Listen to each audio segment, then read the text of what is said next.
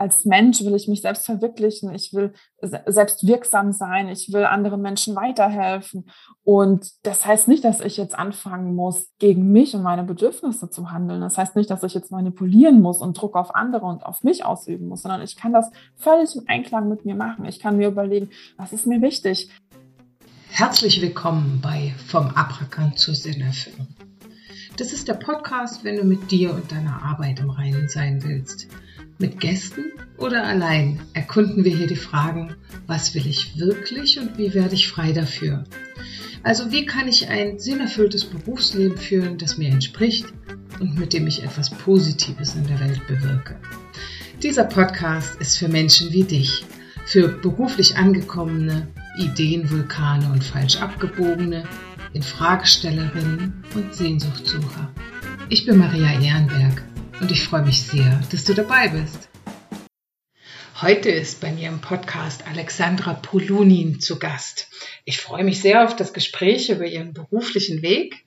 Alexandra unterstützt Selbstständige dabei, ohne Social Media Kundinnen zu gewinnen. Ein spannendes Thema.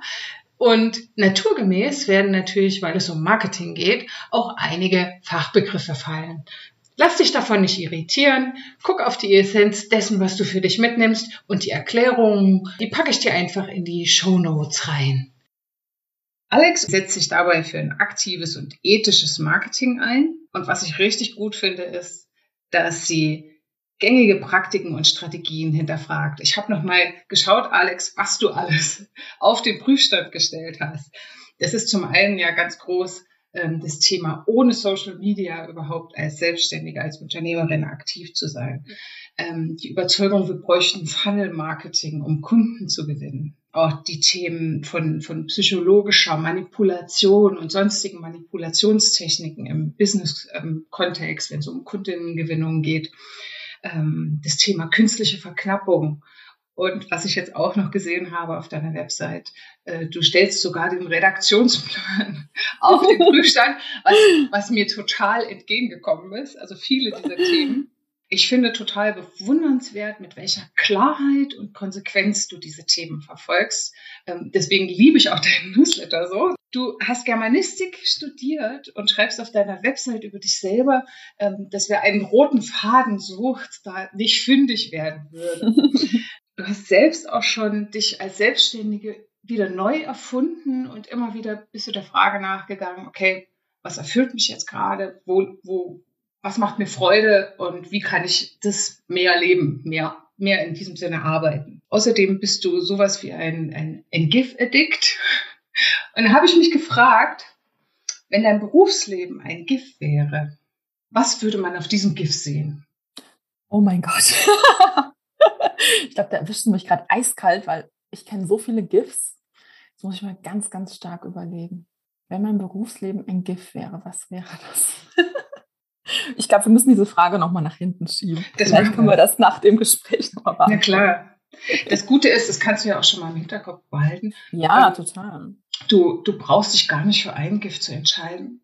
Manchmal gibt es ja auch so komplexe Themen, dass mehrere GIFs geeignet sind um das zu beschreiben. Im Podcast geht es um die Frage im Großen und Ganzen, was will ich wirklich? Mit allen Schattierungen, Synonymen, ähm, also wie können wir arbeiten auf eine Art und Weise, dass wir mit uns und unserer Arbeit im Reinen sind. So, jetzt die Frage, spielt die Frage für dich überhaupt eine Rolle? Im Reinen zu sein mit der Arbeit. Ja, oder was will ich wirklich? Ja, total. Also ich glaube, dass wir Selbstständige ziemlich schnell dabei sind, uns zu fragen, was funktioniert oder was soll ich machen, was muss ich machen, wenn ich selbstständig bin und eher viel zu wenig uns damit beschäftigen, was wir wollen und äh, wie zum Beispiel ganz banal ein Arbeitsalltag aussehen soll. Also ich glaube, die meisten ähm, denken viel mehr darüber nach, ähm, was muss ich tun, um auf Instagram Menschen zu erreichen, als wie will ich eigentlich meinen Arbeitsalltag verbringen? Also nicht im Sinne von, wann will ich aufstehen, wann will ich jetzt zu Ende sein mit Arbeiten, sondern welche Aufgaben will ich den ganzen Tag machen? Womit will ich mich beschäftigen? Was macht mir Freude?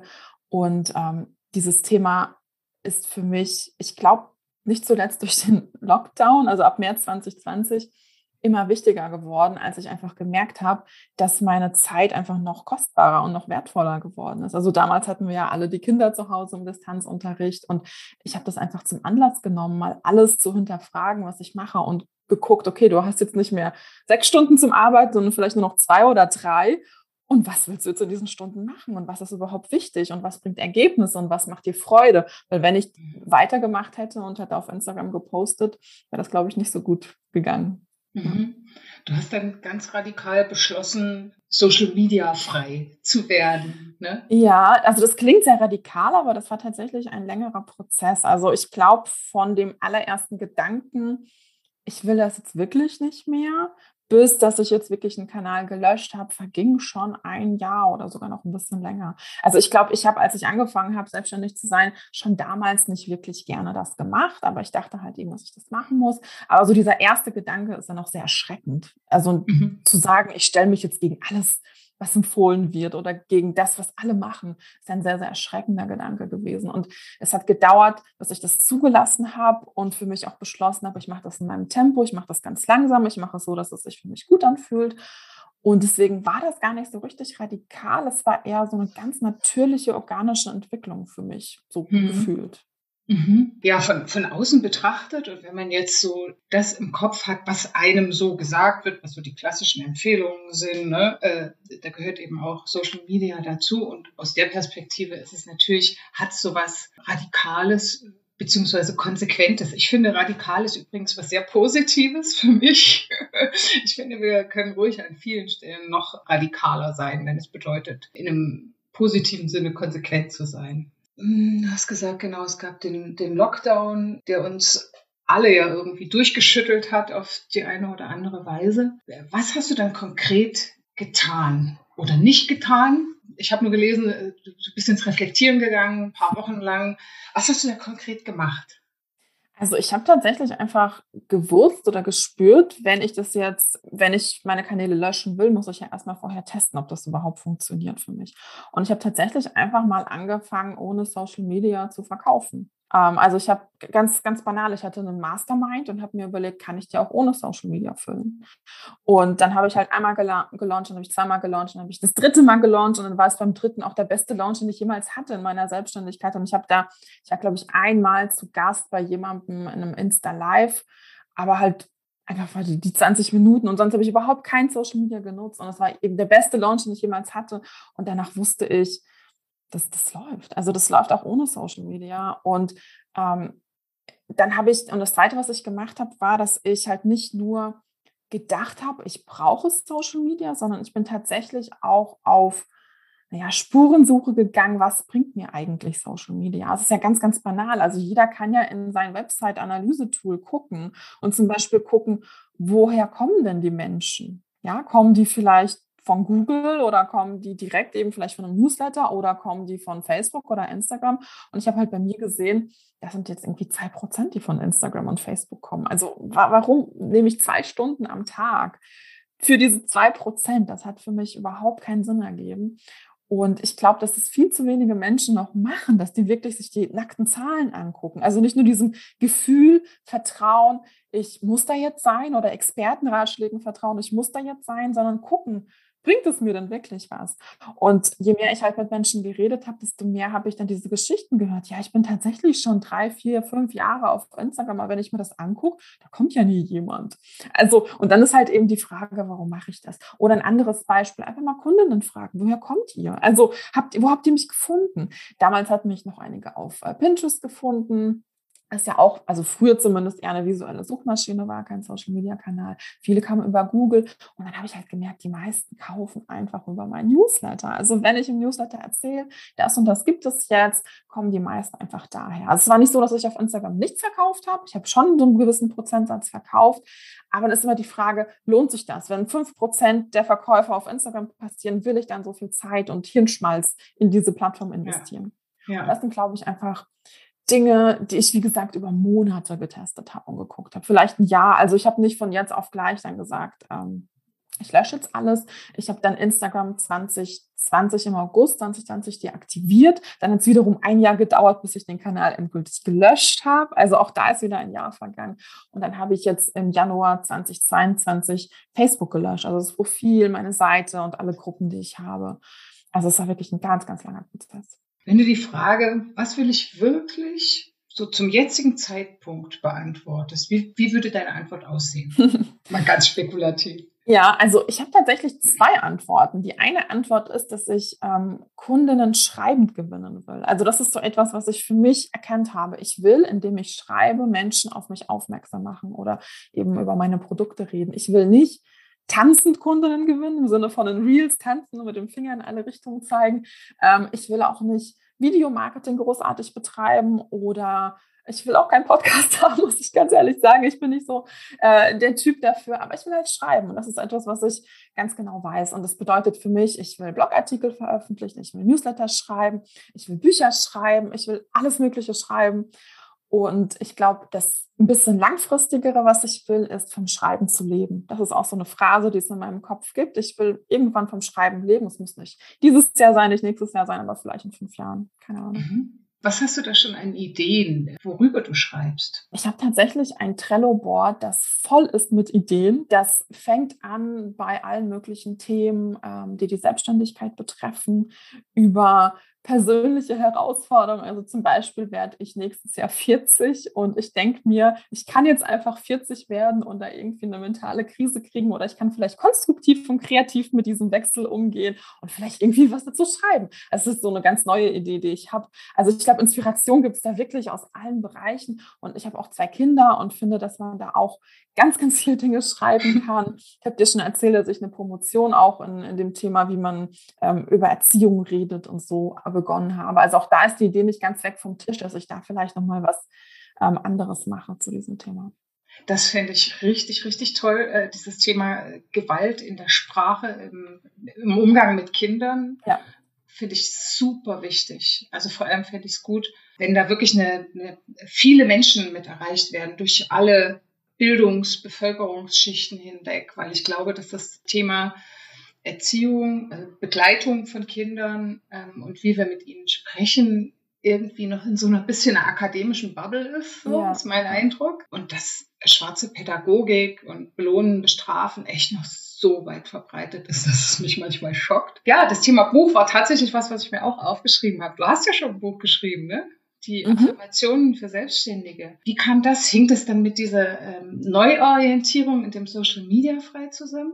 Jein, also ich hatte tatsächlich schon seit Ewigkeiten äh, den Wunsch, ein Buch zu schreiben. Und es war bei mir tatsächlich so, dass der Facebook-Algorithmus das genau wusste. Das klingt jetzt immer so leicht übertrieben und paranoid, aber immer wenn ich mich in Facebook eingeloggt habe, habe ich dann immer diese Posts oder diese Werbung bekommen von Buchcoaches, die sagen, das, was du machst, ist, ist doof und so klappt es doch eh nicht und äh, du musst es so und so machen. Und ich glaube, ich kann schon sagen, dass mich Social Media immer sehr demotiviert hat, mein Buch zu schreiben. Also es hat eigentlich jegliche Kreativität erstickt, weil ich immer dachte, ich mache das komplett falsch. Und, und irgendwann habe ich, als ich eben nicht mehr so auf Social Media war, habe ich für mich auch verstanden, dass ich das Thema einfach so ganz, ganz groß aufgebauscht habe. Ich will ein Buch schreiben und das soll ganz erfolgreich werden und ich will damit meinen Lebensunterhalt bestreiten und das soll ein richtiger Epos werden und ich, das muss das und das und das und das und das und ich habe mich so dermaßen diesem Thema blockiert. Und irgendwo habe ich eine ganz, ganz tolle Frau gefunden, die heißt Alexandra Franzen. Und die sagt, hey, du kannst auch ein kleines Buch schreiben, du kannst auch über ein Thema schreiben, du kannst auch 60 Seiten. Also gib dir einfach die Erlaubnis, irgendwas zu machen, sei einfach kreativ, mach's.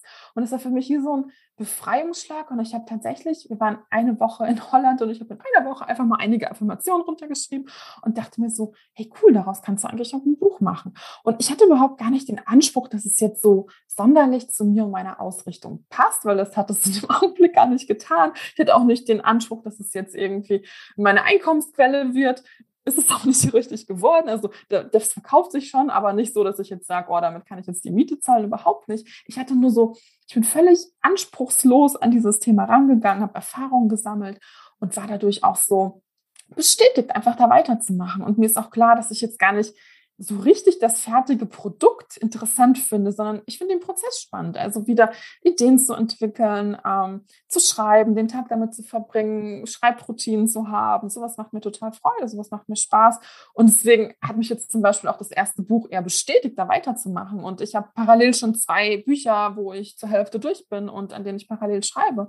Und genau, und ich glaube, dass ich ohne Social Media oder mit Social Media das niemals geschafft hätte. Einfach, weil ich A, die ganze Zeit damit verbracht hätte, auf Social Media zu sein und B, weil ähm, mir jegliche Freude am Ausprobieren und Kreativsein irgendwie genommen wurde in der Vergangenheit. Das ist so spannend, dass du das so ansprichst, weil ich glaube, dass es ganz, ganz viele so erleben. Ich höre das viel von introvertierten Unternehmerinnen, aber auch introvertierten Angestellten, die dann auf Social Media entweder gar nicht unterwegs sind oder naja, mit einem, mit einem Widerwillen und vor allem, die alle beschreiben, dass es einfach so Energie kostet und so kreativlos macht. Ne? Man ist so in dieser Vergleichsmaschine drin.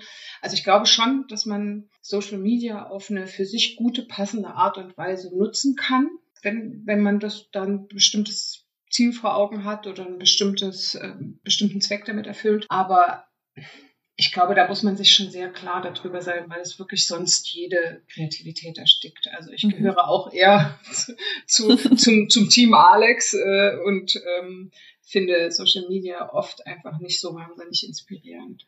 Ich glaube, man, hm? man muss sich das auch wie so ein also ich stelle mir das wie so ein Fass vor und ähm, so ein Inspirationsfass. Und Social Media kann es natürlich füllen und dann habe ich halt auch irgendwie Stoff, um zu schreiben. Aber was ich gemerkt habe, war, dass es mir einfach zu viel Inspiration war. Also wenn ich nur fünf Minuten auf Instagram war und da gescrollt habe, fünf Minuten, habe ich ja schon 20 Inspirationszitate und 30 inspirierende Geschichten, sodass mein Fass nicht nur voll war, es ist übergequollen, ja. Und es hat mich richtig gelähmt und blockiert. Und Social Media hat mich nicht also motivierter und inspirierter gemacht. Im Gegenteil, es hat mich nicht gelingt, das war zu viel. Und jetzt merke ich, dass ich einfach auch auf anderen Wegen Inspiration holen kann und dieses Fass einfach so voll halte, aber nicht zum Überlaufen bringe. Also mir reicht es tatsächlich in einem Buch einen Satz zu lesen und dann bin ich gedanklich zwei Wochen damit beschäftigt und denke mir so, ah, wie cool und ja, das stimmt und ich kann es vielleicht so anwenden, aber nie lieber so anwenden und dann äh, denke ich halt drüber nach und früher habe ich das überhaupt gar nicht mehr gemacht. Also nach äh, fünf Minuten Instagram war ich eher so, boah, jetzt brauche ich erstmal eine Pause, als jetzt will ich aber irgendwas umsetzen und, und was schreiben und so. Ja. Und ich glaube, natürlich kann äh, Social Media das Inspirationsfass füllen, nur man muss quasi dann darauf achten, dass es nicht überläuft und einen eher blockiert und lähmt. Mhm. Äh, du hast gesagt, du schreibst noch an zwei weiteren Büchern gerade.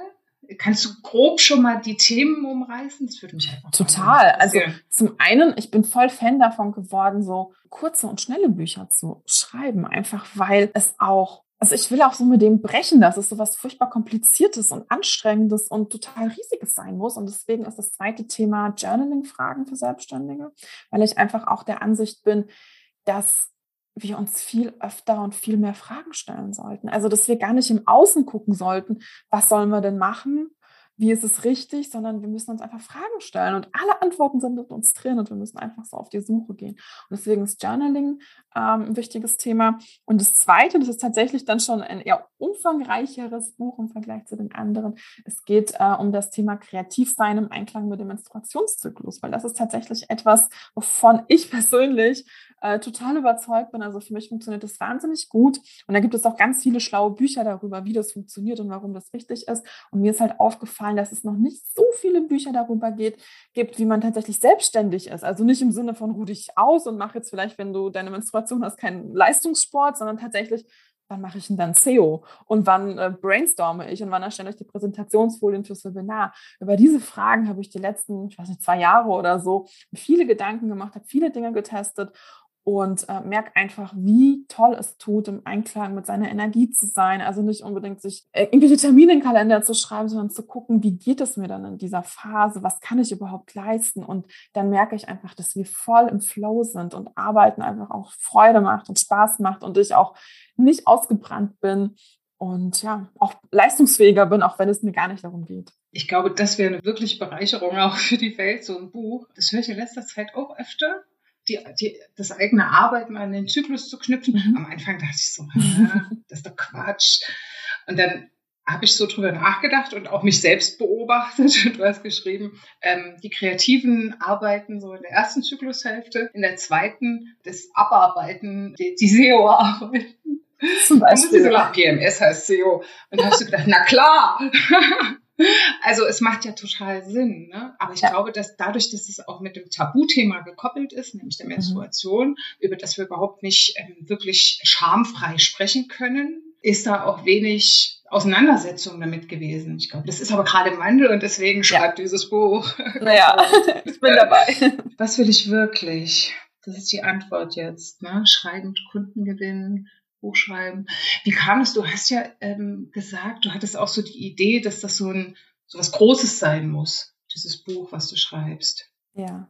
Wie ähm, kam das tatsächlich durch die durch die Zusammenarbeit oder das Kennenlernen von der ähm, von der Schreibcoach, dass, dass du diesen Gedanken fallen lassen konntest? Oder wie kam das?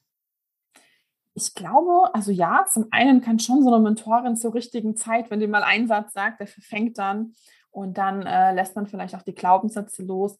Und zum anderen, glaube ich, war ich einfach auch in so einer rebellischen Stimmung in dieser Zeit. Also ähm, dann kein Social Media zu nutzen, äh, richtet sich gegen alles, was man so hört. Und das Buchschreiben hat dann total gut reingepasst. Also mir ging es gar nicht darum, ein Buch zu schreiben, weil jetzt alle ein Buch schreiben, weil das ist auch eher so ein Hype gerade. Ähm, sondern ich wollte das schon seit ich Kind bin und ähm, habe mich eher selbst damit blockiert.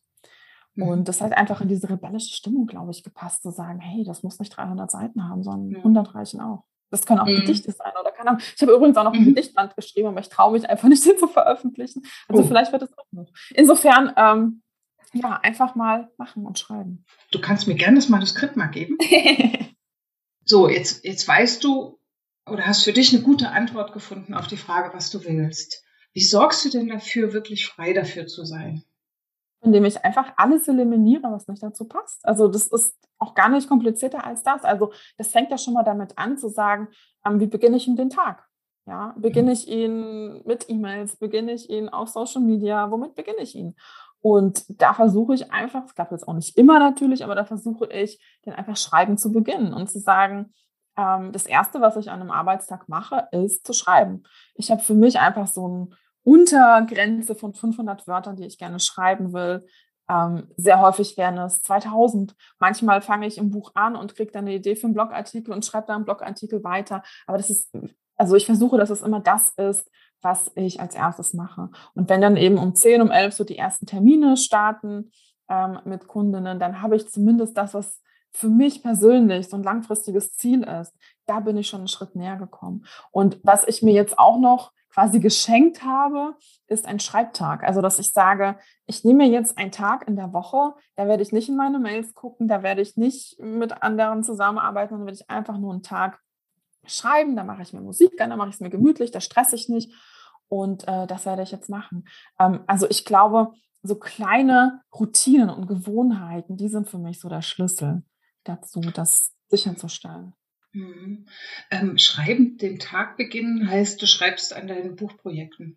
Genau, Buch oder auch ein Blogartikel. Mhm. Mir ist es eigentlich völlig mhm. egal. Hauptsache, ich komme irgendwie ins Schreiben. Und bei der Gelegenheit fällt mir noch tatsächlich ein passendes GIF ein. und zwar, ja. kennst du diesen, diesen Hund, der total äh, crazy an der Tastatur tippt und so ganz ja. debil grinst? Also ich glaube, das bin ich.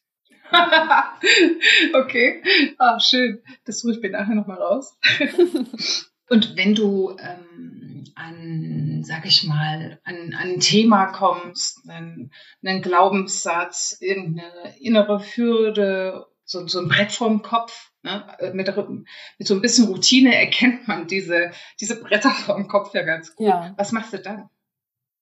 Boah, ich glaube, da habe ich schon eine Reihe von Tools. Also, weil ich ja das Affirmationsbuch geschrieben habe, arbeite ich tatsächlich sehr gerne damit, aber ich glaube, dass ich das nicht so vereinfacht für mich definiere, wie das oft dargestellt wird. Also beispielsweise, wenn ich denke, oh, ich bin nicht gut genug, um dieses Buch zu veröffentlichen, sage ich mir nicht einfach, nee, Alex, du bist gut genug und stell mich vor den Spiegel und sag mir das irgendwie 30 Mal, weil das halt nicht funktioniert, sondern ich gucke halt einfach, was ähm, steckt denn dahinter und ich mache mir da viele Gedanken, sodass ich dann wirklich einen Satz, zu einem Satz komme, ähm, der mir tatsächlich auch gut tut. Und bei mir ist es tatsächlich auch der Titel von dem Buch. Alles, was ich brauche, ist in mir. Also diese Erkenntnis, dass ich nicht im Außen gucken muss nach Lösungen, sondern dass alles in mir ist. Antworten, Ideen, Erfahrung, Wissen, alles ist schon da und ich muss einfach nur darauf zugreifen. Das ist zum Beispiel eine Affirmation, die mir sehr geholfen hat. Ähm, ich bin aber auch großer Fan von äh, den vier Fragen von Byron Katie. Kennst du mhm. die? Ja. Ähm, damit kann man, finde ich, jeden Glaubenssatz irgendwie ja. äh, entkräften. Also ist es wahr? Kannst du sicher wissen, dass es wahr ist? Und der letzte, eigentlich der mächtigste Satz, wie würde quasi, wer wärst du ohne diesen Gedanken? Also wie würde dein Leben aussehen ohne diesen Gedanken? Und wenn du mal da reingeht und dann merkst, oh krass, wenn ich diesen Gedanken nicht hätte, dann würde das passieren, dann würde ich vielleicht die Entscheidung treffen, dann würde ich mich das trauen. Das finde ich ein unglaublich mächtiges ähm, Instrument. Ich glaube, langfristig es ist auch voll gut, es klingt jetzt sehr banal, aber es ist auch voll gut, einfach in Bewegung zu sein, also Sport. Ja. Ich merke, wenn ich keinen Sport mache, dann neige ich viel mehr zum Grübeln und zum Zweifeln. Und wenn ich damit beschäftigt bin, einen Fuß vor den anderen zu setzen und zu Atem zu kommen, nährt das irgendwie den Kopf. Und ich habe ja einen Hund, also wenn ich merke, ich stecke irgendwo fest, ich komme nicht weiter, dann gehe ich lieber mit dem raus, als jetzt noch weitere drei Stunden am, am Laptop zu verzweifeln. Ähm, das sind hm. so die Strategien. Das geht mir tatsächlich ähnlich. Mit der Bewegung, das ist bei mir genauso. Ähm, leider kann ich mir von meiner Tochter nicht den Stoffhund leihen, um durch den Wald zu spazieren. Ich glaube, das würde eigenartig wirken, aber vielleicht probiere ich das einfach mal. Nee, ich gehe dann tatsächlich zum Krafttraining. Das ja. äh, lässt mich total abschalten. Und ich total. merke auch, dass dadurch, dass dann mein Körper irgendwie was anderes gemacht hat, meine Gedanken auch durchge durchgeschüttelt, durchgeknetet sind und ich wieder die Dinge anders sehen kann. Ja. Und es ist abgesehen davon auch gut zu wissen, wo man sich gerade im Zyklus befindet. das stimmt. Das und deswegen ist es auch so, also ich finde es auch so wichtig, zum Beispiel keine überstützten Entscheidungen zu treffen, wenn man PMS hat. Also wenn die innere Kritikerin so stark ist und man an alles, allem zweifelt, dann sage ich bestimmt nicht, okay, ich habe jetzt keinen Bock mehr, ich lösche jetzt meine Website und mache nichts mehr. Also diese Entscheidung sollte man nicht in dieser Phase treffen. Ja. Ähm, ja. Genau, The Work hattest du jetzt noch angesprochen mit den Fragen. Die sind auch wunderbar, um so ähm, hartnäckige dysfunktionale Überzeugungen also durchzukneten. Und dann bemerkt man erst, wo die überhaupt wie so ein Puzzlestück in einem sitzen und wie ja. sich das Puzzle verändern würde, wenn man ja. dieses Teil rausnimmt. Dass da vielleicht auch noch irgendwas Positives dran ist. Also ich bin der Überzeugung, dass alles, was ist, immer irgendeinen Nutzen hat oder hatte. Also irgendwann war es mal sinnvoll, sonst wäre es nicht so. Mhm. so. Und dann schleifen sich Routinen ein und wir vergessen eben, das wieder abzugeben, was nicht mehr nützlich ist. Ja. Aber da ist das Tolle, dass wir erwachsen sind und uns damit ja beschäftigen können. Eine Sache noch habe ich noch vergessen und zwar finde ich es auch ganz wichtig, sich von diesem Gedanken zu distanzieren. Also früher habe ich mich sehr mit diesem negativen Glaubenssatz identifiziert und habe gedacht, oh Gott, ich bin das, ich kann das nicht und so. Und jetzt, also ich habe meine innere Kritikerin Hildegard genannt und immer wenn ich jetzt halt so einen Satz höre, denke ich, ach Hildegard, hallo. Und ähm, wenn man sich so ein bisschen distanziert davon, kann man auch diesen Satz mit mehr Abstand und Distanz betrachten und vielleicht auch mit Neugier betrachten. Also zu fragen, mhm. also was du gesagt hast, es hat irgendwann mal einen Nutzen. Also was passiert da eigentlich? Warum ja. ich als fast 40-jährige Frau, die tausend krasse Sachen in ihrem Leben schon überstanden hat, schwierige Phasen, warum denke ich jetzt, dass ich jetzt hier nicht gut genug bin? Also es hat ja einen Grund und dem da auf die Spur zu gehen, das kann auch immer sehr erhellend sein. Ja, ja und der Grund ist nicht, weil es stimmt. Nee, genau. ja, sondern, genau. Ähm, also ja, ich finde es hilfreich, auf einer individuellen Ebene drauf zu schauen. Ne, dann zu, auch mir hat es total geholfen zu wissen, ach, das hat einen Namen. Dieses Syndrom heißt Hochstapler-Syndrom. Ja. Also allein zu wissen, das bin nicht ich, sondern das ist einfach ist eine schräge Weltsicht, schräge Ich-Sicht. Das hat schon total geholfen bei mir. Das eine ist das Individuelle und das andere, glaube ich, auch das Kollektive. Also was haben wir für, als Frauen für Vorbilder gehabt? Was wurde uns gezeigt? Und ähm, wie oft machen wir die Erfahrung, wenn wir aufwachsen, wenn wir später im Berufsleben sind, ähm, dass uns gezeigt wird, wir, wir seien eben nicht gut genug oder wir müssten mehr leisten als andere. Ich glaube, dass da auch ein kollektives Ach, Ding mit dranhängt. Siehst du, da sind wir doch schon fast beim Thema Achtsamkeit.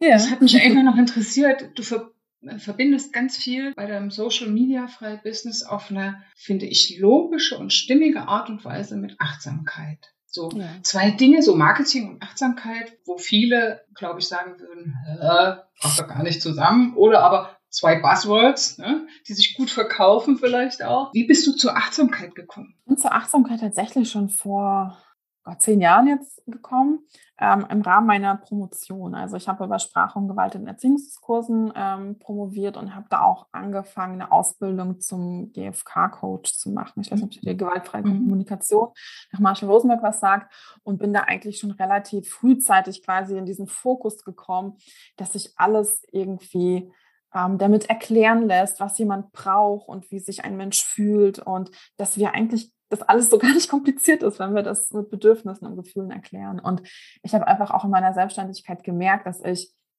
permanent gegen meine Bedürfnisse ähm, gehandelt habe. Also auf Social Media zu sein, hat keins von meinen Bedürfnissen erfüllt oder nur sehr wenige, hat eher dafür gesorgt, dass ich meine Bedürfnisse eben nicht stillen konnte. Ich finde es mittlerweile auch richtig, richtig kritisch, wie das Ganze zu so einem Hustle-Kult geworden ist. Also dass es normal ist, am Wochenende und am Abend online zu sein und im Urlaub immer noch online zu bleiben und hinter die Kulissen mitzunehmen und die potenziellen Kundinnen abzuholen. Ich finde es sehr, eine sehr, sehr gefährliche Entwicklung und die Vorstellung, dass ich auch mal Pause machen kann und dass ich auch mal in meinem Tempo gehen kann und dass ich vielleicht auch mir mehr Zeit lassen kann, als es so andere tun, die, die gibt es noch viel zu wenig. Und das ist für mich einfach Achtsamkeit zu sagen, Marketing ist auch etwas Schönes. Also ich bin ja als Mensch, will ich mich selbst verwirklichen, ich will selbst wirksam sein, ich will anderen Menschen weiterhelfen. Und das heißt nicht, dass ich jetzt anfangen muss, gegen mich und meine Bedürfnisse zu handeln. Das heißt nicht, dass ich jetzt manipulieren muss und Druck auf andere und auf mich ausüben muss, sondern ich kann das völlig im Einklang mit mir machen. Ich kann mir überlegen, was ist mir wichtig? Welche Bedürfnisse sind mir wichtig? Welche Werte sind mir wichtig? Und ich kann ähm, durch oder von diesen Antworten eben ableiten, wie ich mein Marketing gestalten will. Also wenn mir zum Beispiel wichtig ist, keine Ahnung, äh, Menschen nicht unter Druck zu setzen, ja, dann kann ich halt nicht mehr launchen, so, so leid es mir tut, ja. Dann muss ich halt andere Wege finden, ähm, wie ich meine Sachen verkaufe. Oder ich muss vielleicht mit kleineren Gruppen zusammenarbeiten, weil es dann quasi natürliche Grenzen gibt, die natürlich auch gut erklärbar sind, weil kleinere Gruppen kann ich einfach besser unterstützen. Also, das heißt, Achtsamkeit und Marketing passen vielleicht auf den ersten Blick nicht zusammen, aber ich glaube, alle, die nicht ausbrennen wollen auf lange Sicht und als Online-Unternehmerin ist man, glaube ich, schnell dabei, dass man da zu viel und über seine Stränge äh, schlägt. Für denen ist Achtsamkeit super, super wichtig. Und ich kann nur jedem empfehlen, sich diese Fragen zu stellen. Also, was brauche ich? Wie geht es mir, wenn ich jetzt das und das mache? Welche Werte habe ich? Was ist mir wichtig? Auch bin ich im Einklang mit meinen Werten? Also bin ich integer? Ja, ganz, ganz wichtige Fragen die sich hm. stellen sollten aus meiner Sicht. Hm. Ich glaube, an einem gewissen Punkt braucht es da so eine radikale Ehrlichkeit sich selbst gegenüber, nämlich auch zu erkennen, dass man dann dieses ähm, patriarchale Dogma von höher, schneller, weiter einfach über den Haufen werfen muss. Ja. Und ich finde, du bist so ein gutes Beispiel dafür, dass es eben geht dass du es auf eine andere Art und Weise machst. Eben nicht in diesem ständig zudröhnen, manipulieren, äh, immer mehr, mehr, mehr, lauter, lauter, lauter, sondern dass du auch deine KundInnen mitnimmst in deinen Prozess. Ja. Jenseits von Perfektion. Und ja. dabei ist so inspirierend und klar. Also ich finde, du bist, ähm, klar gehst du da deinen eigenen Weg auf diese Art und Weise, aber es ist eben auch ein, ein wahnsinniges ähm, Vorbild und eine Inspirationsquelle für andere. Danke. Aber vielleicht noch mal eine Sache. Mhm. Also es ist tatsächlich jetzt nicht so, dass dieser Weg immer funktioniert. Und ich kriege auch sehr häufig E-Mails, die sagen, na ja, du hattest ja schon ein laufendes Business, da ist es jetzt nicht schwer, das Social Media frei zu machen oder von mir aus nicht mehr zu launchen oder so. Aber ähm, ist es gar nicht. Es ist tatsächlich nicht immer so, dass ich irgendwas mache und dann Menschen so erreiche, wie ich mir das wünsche. Also auch ich muss da ganz viel lernen, ganz viel testen und ganz viel experimentieren und auf die Suche gehen. Aber ich glaube, was ich einfach weiß, ist, dass ich es nicht machen will, nur damit ich eben Kundinnen gewinne. Also ich will einfach etwas machen, weil ich dahinter stehe, weil es sich für mich gut anfühlt. Und wenn es dann zu einer Zusammenarbeit kommt, dann freue ich mich sehr. Und wenn es nicht dazu kommt, dann überlege ich mir andere Wege. Also das heißt nicht, dass es jetzt immer 100% alles klappt. Nee, ähm, natürlich gibt es da auch Dinge, die nicht klappen. Aber ja. es ist ja ein Irrglaube, dass in der, ähm, sag ich mal, alten Businesswelt, wo mit den üblichen Techniken gearbeitet wird und Strategien und Social Media und dem ganzen Kram, den wir besprochen haben, dass da alles funktioniert. Das ist ja, ja auch nicht so. Ne? Tut's auch nicht, Nur genau. Aber dir, wenn du jetzt Social Media frei unterwegs bist und integer, ähm, wird dann schnell gesagt, nee, aber ob das dann alles so funktioniert. also das, das finde ich irgendwie logisch, dass man ausprobieren muss, was passt. Ja. Und ich habe hier an meinem Whiteboard auch rausstehen, frühzeitiges Scheitern ist ein ganz wichtiger Motor. Das ist nämlich was, was ich lange gar nicht gemacht habe. Ähm, und ich meine, das habe ich irgendwo bei dir auch gelesen. Frühzeitiges Scheitern? Ich glaube, das war in einem Blogartikel über deine berufliche Neuorientierung als Selbstständige. Ja. Da hattest du das, glaube ich, als ein, ähm, eine Erkenntnis sinngemäß geschrieben, dass Austesten wichtiger ist als äh, lange Grübeln und Grübeln, ja. vor allem das ja. Grübeln. Das ja, können die meisten Selbstständigen gut. Wenn es einen Soundtrack für dein Berufsleben gibt, welches Lied ist das? Welcher Song? Das ist eine unfassbar schwierige Frage, weil ich wahrscheinlich der größte Musikfan aller Zeiten bin. Deswegen, äh, ähm, und ich finde, was es noch herausfordernder macht, ist, dass eine Selbstständigkeit ja nie eine Stimmung hat, sondern mhm. super viele und super abwechslungsreich ist. Und ich glaube, es gibt nur einen Song, den ich kenne, der annähernd das beschreiben würde. Und zwar ist es Bohemian Rhapsody von Queen. Kennst mhm. du den Song? Weil es ja. einfach ganz, ganz langsam startet mit so einem ganz langsamen Klavier, dann wird es schneller und trockiger, dann geht es eher in die Oper. Und da denke ich, das ist so der Song, von dem ich denken würde, dass er so sämtliche Facetten einer Selbstständigkeit beschreibt, weil mhm. jeder andere Song ist ja im Grunde immer entweder ein langsamer Song oder ein, ein Partylied oder was auch immer. Und äh, ich glaube, dieser Song würde dann noch am besten passen. Schön. Das nehme ich mit auf in die Playlist. Hast du noch eine Überraschungsfrage für mich mitgebracht? Ja, total. Und zwar, auf welche Frage hast du selbst keine Antwort? Oh, ich würde sagen, die Frage ist schnell beantwortet. Auf die aller, allermeisten. ich würde sagen, auf die allermeisten. Also es kommt darauf an, was für eine Frage du jetzt im Kopf hast. Ist es eine, eine fachlich-sachliche oder eine, die mich selbst betrifft? Ja, die dich selbst beschäftigt zum Beispiel. Mich selbst wo du, beschäftigt. Wo du denkst, da denke ich immer ah. wieder drüber nach, aber ich komme da irgendwie nicht zu einem Ergebnis. Ich weiß einfach nicht weiter.